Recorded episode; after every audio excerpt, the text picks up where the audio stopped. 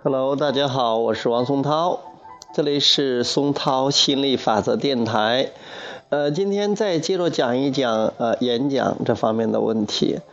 嗯，昨天呢，呃，有一个朋友给我留言说，他很喜欢我说的呃演讲这个话题。呃，今天呢，我留了电话，他今天打了过来，他说。他是个经理，而且呢，他经常要有有这个去呃讲话呀，呃演讲啊这样的机会啊。但是他总是觉得有时候呃演讲不好，而且是感觉到挺紧张。呃，有时候就是平时的这种聊天和谈话就有点紧张。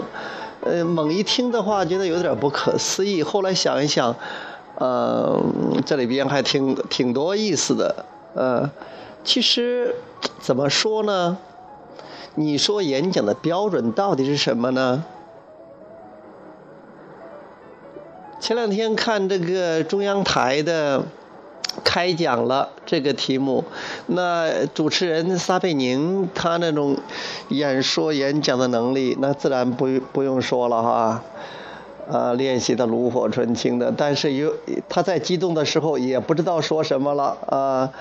当那个谁，呃，海清说，哎呀，拉着他不让他走的时候，他的语言他也失语了。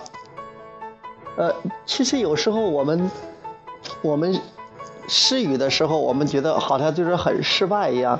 其实失语的时候，可能是最可爱的时候。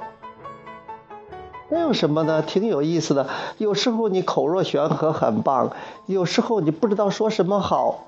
沉沉默了，失语了，也很棒的，也很可爱的呀。再是再一个，你看到了上面的，呃，那么多朋友，那么多人那个演讲的，陈坤呐，还有这个李什么呀？那个叫李什么？十一中学那个啊，李希贵呀，呃，还有这个什么子什么呀？那个歌手叫什么呀？那个歌手叫什么？啥呀？那个女女的歌手最年轻的那个演讲者。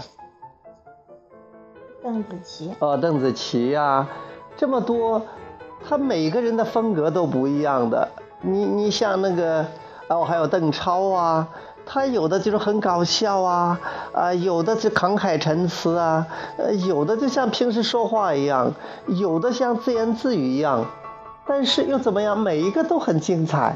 所以说，你的方式就是最精彩的方式。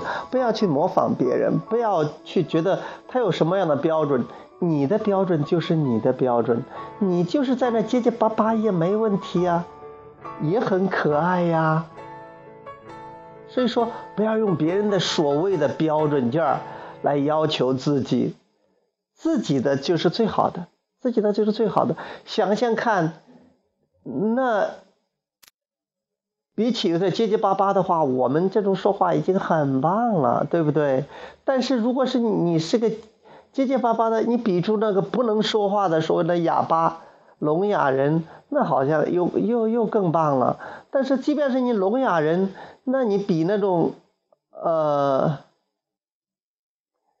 根本没法没法就是连连思想都没法表达了，你是不是好像有的痴呆植物人或者痴呆的？那不是觉得也更有能力了？所以说，你看跟谁比了？但是你要说活着的都比那死着还强了，但那死着其实他是最棒的。我们这个画个画，就是以后再讲，因为死亡的话是进入最高的境界了，是进入那种最最喜悦、最棒的一种状态了。但是我们没有必要死了时候再达到这种状态，我们现在就可以，我们的任何一个状态都是非常棒的。就是因为我们对自己要求太高了，我们总是觉得自己还不够，还不够，还不够，结果我们总是还不够。如果我们总是觉得我我们演讲的不够好，我们怎么说都觉得有有缺憾的，因为我们老是关注缺憾的方面。所以以后的话，忘掉这所谓的什么演讲啊什么的，再这个说了，演讲的能力，所有的能力，这些都不重要的。因为我们最大的本事是，我们可以动用上帝的创造力量，因为我们就是上帝的化身，我们就是上帝的一部分，呃，我们就是上帝那个部分本源能量延伸最远的地方，这个能力很厉害啊！我们是创造者，怎么样都行，我们是要去享受的。所以说，无论你怎么说，说的长，说的短，说的顺溜，说的说的不顺溜啊，不管啊声音高啊低啊，无论说的怎么样，那都是很棒的，那都是最美的世界上最美的声音，世界好声音，宇宙好声音，世界好歌曲，宇宙好歌曲，都是最棒的。啊。当然，你坦然下来了，你觉得不在乎别人怎么看，你也不会给自己定那么多标准，也不再去批评自己，鞭呃这个鞭打自己、鞭笞自己的时候，那怎么样都是个享受。啊。演讲能力，演讲变得没那么重要了，因为你的存在，你的本身就是个最好的演讲、最好的宣讲。你向世界宣讲，我是有价值的。我是有能力的，我是可爱的，嗯，我怎么样都好，我永远也不会做错的，我永远不会玩玩的，哎呀，开开心心的就玩这个游戏吧，让那个能力，让那个什么演讲什么见鬼去吧，别去理他啊！你一旦这样安静下来，一旦这样就好多了啊，那那你怎么样都是随心所欲的。啊，你会发现，反而你想怎么样都可以了。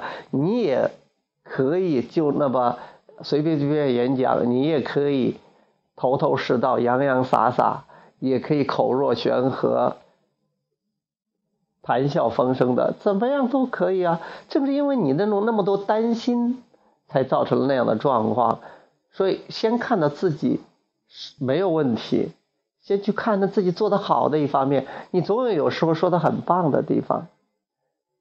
再一个，演讲也不用说，非的是一定要这样，没有一定非得非做不可的事情，只有你愿意不愿意、喜欢不喜欢的事情，想怎么说就怎么说，嗯这样我觉得才是一种。